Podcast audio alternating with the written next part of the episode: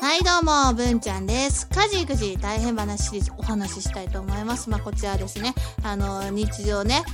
なんでこんなこと起きたっていうのを投稿して、まあ、皆さんに聞いてもらってるんですが、後でスタイフでね、その画像とか投稿を見ながらね、音声で思い出話として撮っています。よかったらお付き合いくださいね。で、今回はですね、インスタグラムの方の画像からね、あの、お話ししたいと思うんですけどね、こちらですね、ごま油の重さを測った子がいますって言ってね、これ台所なんですよ。あの、今引っ越しちゃってこの家じゃないんですけど、前のお家の台所ね。で、測りの上にごま油、純正ごま油置いてあるんだよ。